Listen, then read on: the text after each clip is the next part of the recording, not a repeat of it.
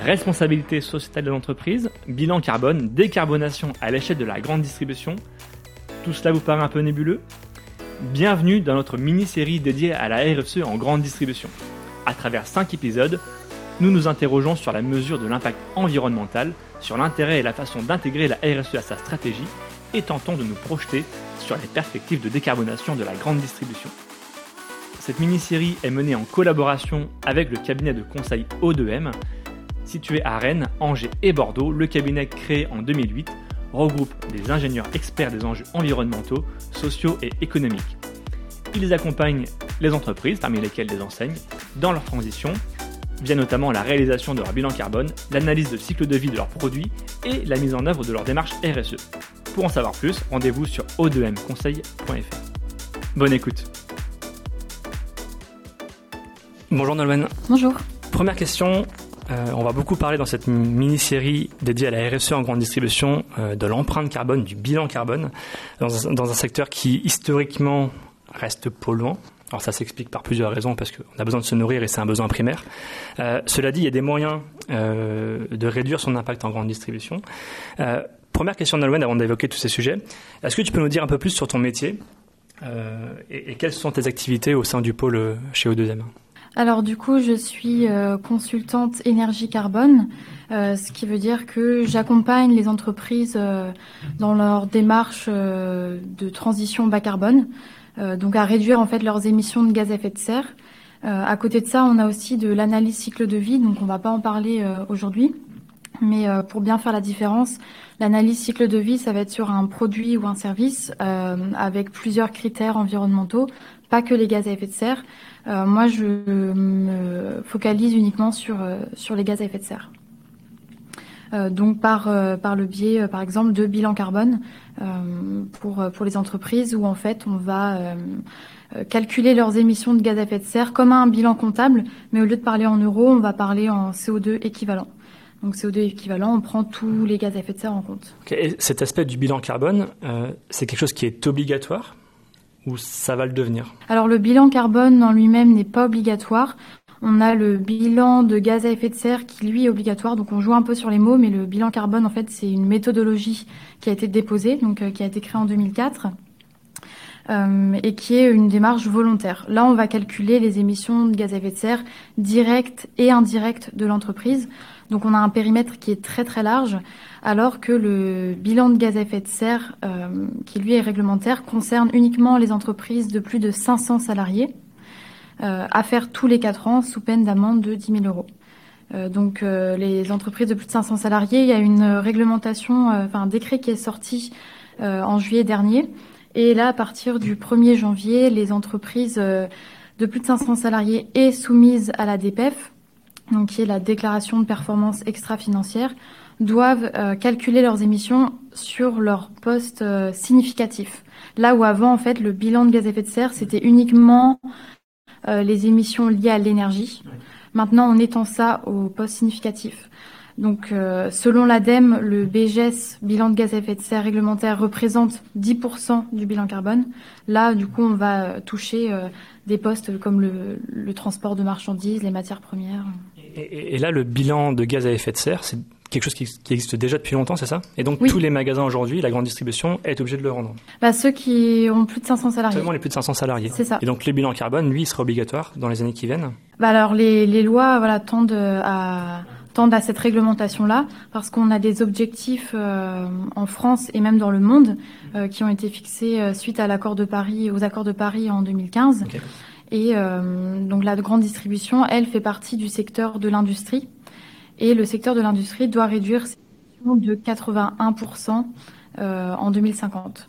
Quel est l'intérêt du coup pour un magasin, même une centrale d'achat, euh, de réaliser son bilan carbone? Comment, comment s'y prendre concrètement? Alors l'intérêt euh, de réaliser son bilan carbone, c'est de savoir déjà où on se situe pour pouvoir derrière mettre en place des actions. Euh, on ne peut pas euh, se dire je vais euh, mettre en place telle action alors qu'on ne sait pas à la base d'où on part. C'est comme un régime. On ne peut pas se dire je vais perdre 10 kilos sans se peser au préalable. on fait, on fait d'abord un audit, un état des lieux de ce qui. C'est ça. C'est une image, c'est une image sur une période. Donc en général, c'est un an. Et on regarde sur un an. Voilà, qu'est-ce qu'on, qu'est-ce, enfin, quels sont nos postes d'émission. Et ça permet après de savoir bah, quelles actions vont être pertinentes.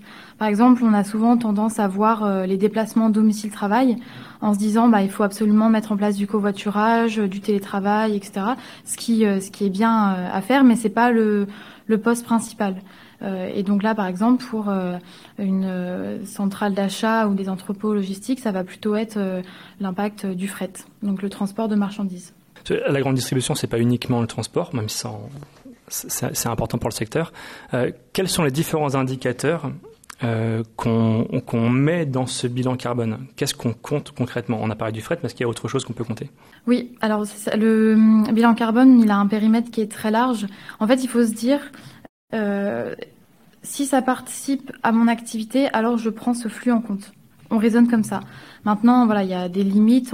par exemple, le fret amont, donc euh, tout ce qui va arriver à la centrale d'achat, il est euh, difficile à, calculer parce qu'on ne sait pas d'où viennent les produits. souvent, on a l'adresse du fournisseur, mais c'est un siège et pas forcément là où ça a été produit. donc, on a, on a ces des hypothèses, euh, des estimations à faire où du coup on n'est pas forcément précis, précis mais c'est une force en fait du bilan carbone, c'est qu'on va donner l'incertitude à chaque fois, on va être très transparent sur la méthodologie, on va dire ça on a pu prendre en compte, ça on l'a pas pris, là on a fait des calculs euh, pour arriver au résultat. Euh, donc on a le, fret, on a l'impact forcément des matières premières. là où ça va être en fait le, plus gros le plus gros impact, hein, c'est les matières premières, c'est la, fabrication de euh, bah, des, produits. Euh, on peut avoir aussi les immobilisations. Donc euh, tout ça, c'est des choses qui ne sont pas prises en compte dans le bilan de gaz à effet de serre. Donc c'est pour ça qu'il faut bien avoir ça en tête quand une entreprise vous dit on va réduire nos émissions, atteindre la neutralité carbone ou des choses comme ça. Regardez quel périmètre elle a pris en compte. donc on va avoir les immobilisations, c'est les les entrepôts, les frigos, euh, le parc véhicule. Euh, dans un magasin, du coup, ça va être sa structure. On va avoir euh, aussi les déchets. On, a, on peut avoir pas mal de, déchets, des emballages et puis, et puis l'énergie. Ok. Donc en fait, on, on, prend que en compte l'activité principale de l'entreprise. On prend pas en enfin tout ce qui est en amont et tout ce qui est en aval aussi, qui génère aussi de la consommation du, enfin, du, du CO2. On prend tout, on prend le, maximum de, postes. Maintenant, quand, on ne peut pas avoir la donnée, soit on fait des, estimations ou des hypothèses, soit on le précise bien, en tout cas dans un rapport qu'on va faire derrière, euh, qu'on n'a pas pris. Le principe, enfin le, plus important, c'est d'être transparent euh, pour euh, lorsqu'on communique après ces résultats. Quand, vous travaillez avec un magasin, je ne sais pas si c'est le cas, tu vas me le dire. vous partez de quel constat? Est-ce que vous avez une matrice vous avez, je sais pas, un tableur Excel, vous dites voilà ça il faut ça faut qu'on vérifie, etc. Comment vous procédez? Ligne par ligne Vous procédez euh, quelle méthodologie vous avez? Quand on va faire un bilan carbone, en général, on découvre le secteur. Enfin, ça arrive qu'on découvre le secteur. Après, bah, avec l'expérience, forcément, on rencontre des, des secteurs similaires. Mais il faut bien se dire que nous, on va être généraliste. On n'est pas expert de l'activité de l'entreprise dans laquelle on va. Et euh, donc on fait vraiment notre rôle de consultant, on pose plein de questions. Donc là, on va faire un cadrage pour comprendre l'activité de l'entreprise et on va demander au chef de projet de nous expliquer comment comment l'entreprise fonctionne, quelles sont les activités et on va réfléchir ensemble à tous les flux qui vont enfin, qui vont être intégrés dans le dans le bilan carbone. Donc nous, forcément, on a des, connaissances, on a une idée à peu près de comment ça marche. Et après, c'est on leur explique vraiment bah, qu'on doit tout prendre en compte et on va retracer, on va faire un schéma un schéma des flux logistiques pour être sûr voilà de prendre les déplacements domicile-travail, l'énergie, euh, les déchets, les emballages, tout le fret, donc fret amont, fret interne, parce que si on a plusieurs sites, on prend aussi ce fret-là en compte, le, fret aval. Et là où on peut aller très loin dans un bilan carbone, c'est qu'on a aussi l'utilisation et la fin de vie. Donc si je prends l'exemple du magasin, euh, il devrait prendre en compte euh, dans son bilan carbone l'utilisation du produit et sa fin de vie. Je prends un exemple, euh, la plaquette de beurre. son utilisation, ben, ça va être le consommateur qui vient chercher le beurre dans le magasin, qui va le mettre dans son frigo. Donc l'énergie nécessaire pour laisser au froid le, beurre. Mm. Et puis ensuite, la fin de vie, ça va être bah, le, papier qui entoure et donc ça, vous le comptez?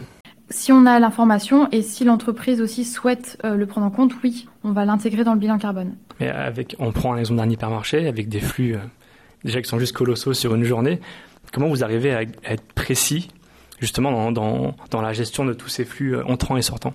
Là, alors ça dépend de, pareil, de ce que l'entreprise cherche à avoir. Là, moi, j'ai par exemple fait euh, le, euh, le, bilan carbone d'un entrepôt logistique, enfin d'une centrale d'achat avec plusieurs entrepôts. On a mis à part tout ce qui était produit, donc toute la marchandise, toutes les matières premières et le fret amont. On l'a calculé mais on ne l'a pas intégrée dans le bilan carbone parce qu'elle n'avait pas forcément euh, de levier d'action dessus. Euh, pareil, pour l'utilisation et la fin de vie, quand l'entreprise n'a vraiment aucune possibilité euh, d'action dessus, on ne va pas forcément le prendre en compte. Quand on a voulu calculer l'impact des produits, on a pris des facteurs d'émission, euh, des moyennes en fait d'impact sur les produits. Euh, par exemple, pour tout ce qui est euh, on va prendre un facteur d'émission moyen pour un pour l'œuf. On va pas euh, faire la distinction entre œuf, euh, plein air, œuf bio. Mais vous faites pour tous les produits? Vous arrivez à faire pour tous les produits? Alors on, on pourrait le faire, mais pour le coup, ce serait plus intéressant pour euh, l'entreprise de regarder des ACV, donc des analyses cycle de vie, qui sont vraiment un focus sur le produit. Tandis que le bilan carbone, on reste très large. Tout à l'heure, je disais euh, bilan comptable, mais le bilan carbone, on a des incertitudes. On va pas chercher euh, à avoir nos émissions à la virgule près. Ça va vraiment plutôt être des ordres de grandeur.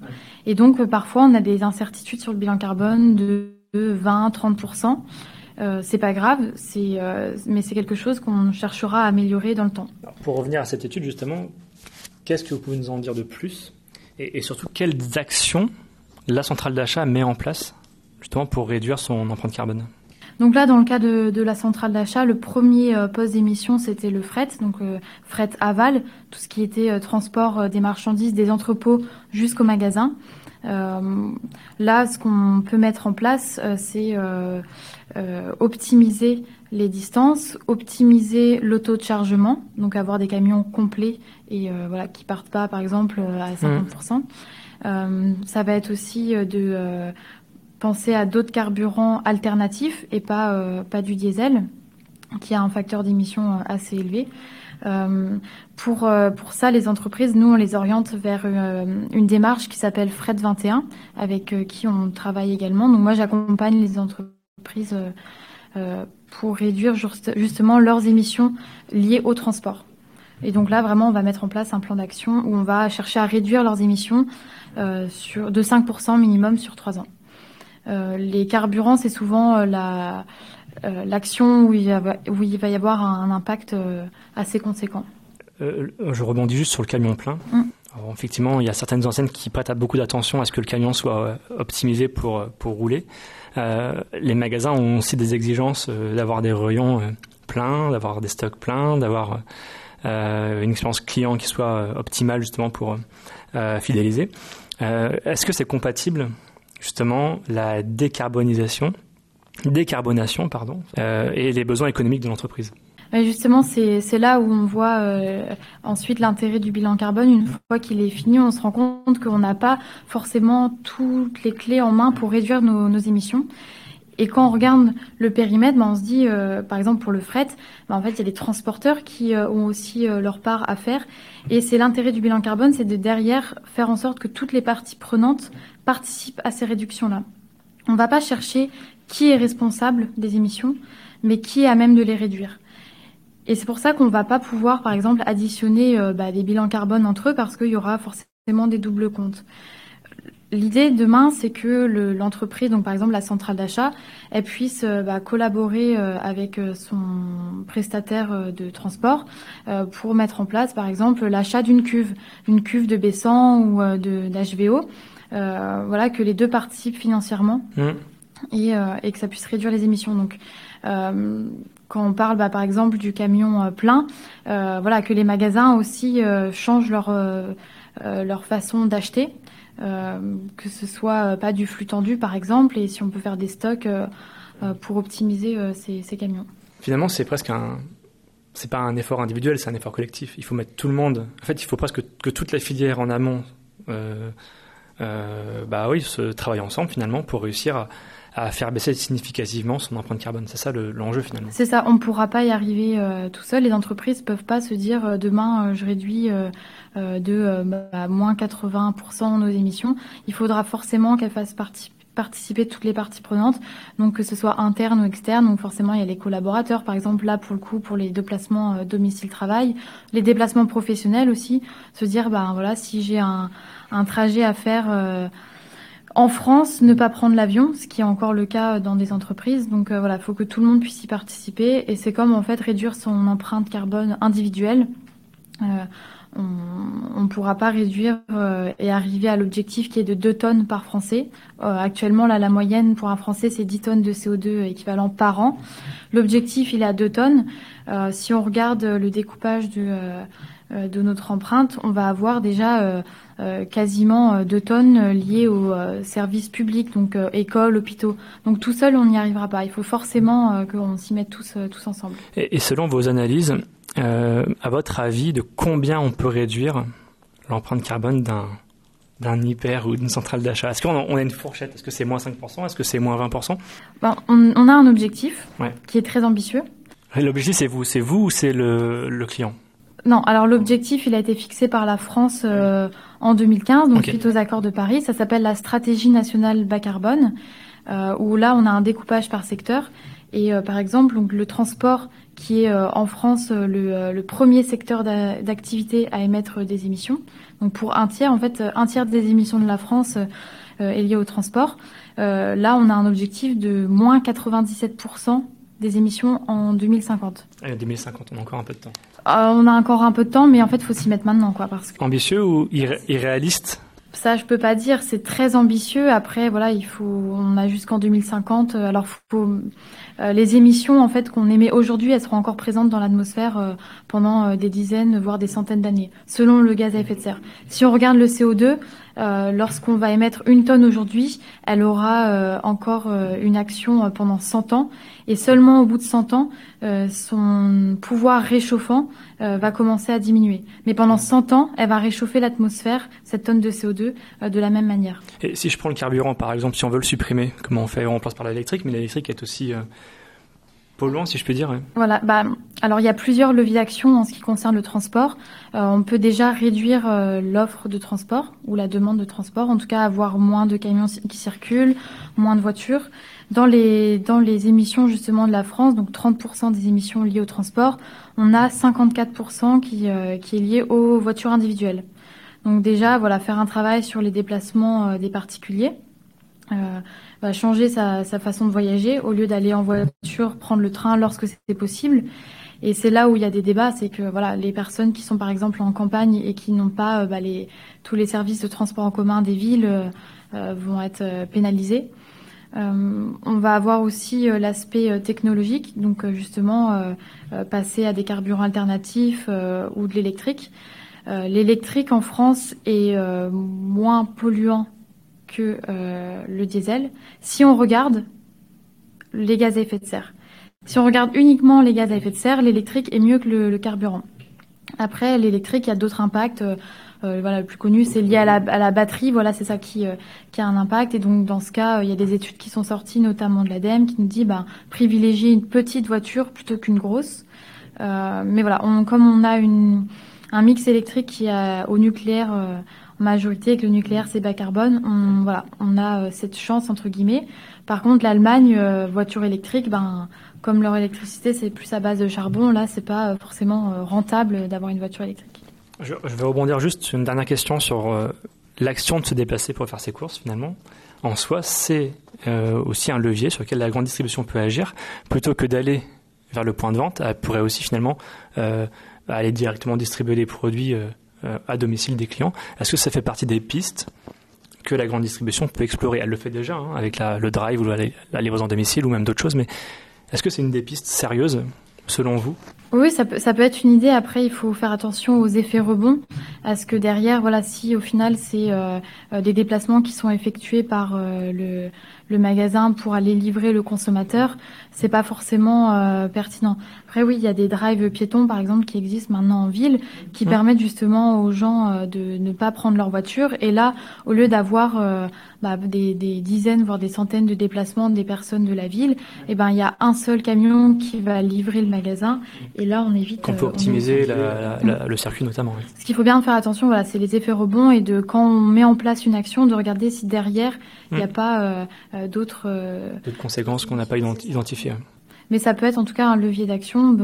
Voilà, il y a plein, plein d'idées, mais mettre par exemple en place des navettes pour les, les personnes. voilà, c'est faire des plus petites courses parce que bah, on prend sa voiture quand, quand on a des grosses courses à faire. Donc voilà, c'est de réfléchir en fait comment on peut euh, permettre aux particuliers d'éviter de, prendre leur voiture. Mais c'est sûr que c'est dans les deux sens, en tout cas, il faudra que les, deux acteurs participent.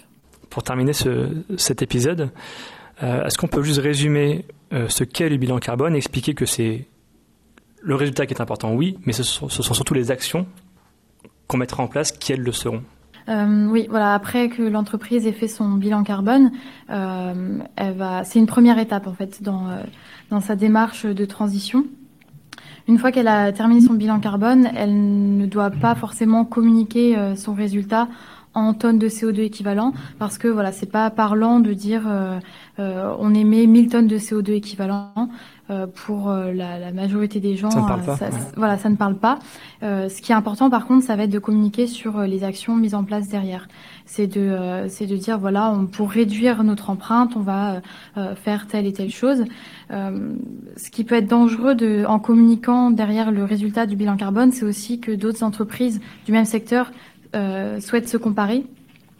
Sauf qu'un bilan carbone ne peut pas, euh, euh, enfin, deux entreprises ne peuvent pas comparer leur bilan carbone, même si elles sont dans le même secteur, dans la même activité. On aura forcément un périmètre différent. Euh, euh la situation géographique qui fait que voilà, l'impact du fret sera plus ou moins élevé. Euh, le, le, nombre de salariés, le, la taille du bâtiment, voilà, le nombre de produits, voilà, c'est ça. Donc, ce qui est important, c'est de pas chercher à se comparer, mais vraiment de, à réduire ses émissions. Quoi. On ne peut pas imaginer un Yuka de l'empreinte carbone, par exemple, qui comparera les, les entreprises entre elles, c'est impossible. Euh, en tout cas, il faudra qu'il soit multicritère et pas prendre en compte uniquement que les gaz à effet de serre. Il faudra un algorithme qui prenne en compte le nombre de salariés, la taille de l'activité, le besoin, j'imagine aussi. Et toujours en étant dans la transparence et, euh, et pour bien comprendre, parce que c'est déjà arrivé de voir justement sur Internet la publication d'un bilan carbone et de, de, se dire bah mince on est plus élevé mais en fait eux peut-être qu'ils n'ont pas pris non plus l'utilisation et la fin de vie ce qu'on disait tout à l'heure. Voilà donc c'est toujours d'être transparent dans la méthodologie. Très bien. Merci Nolwenn. Merci merci d'avoir écouté ce deuxième épisode très riche. On se retrouve tout de suite pour le troisième épisode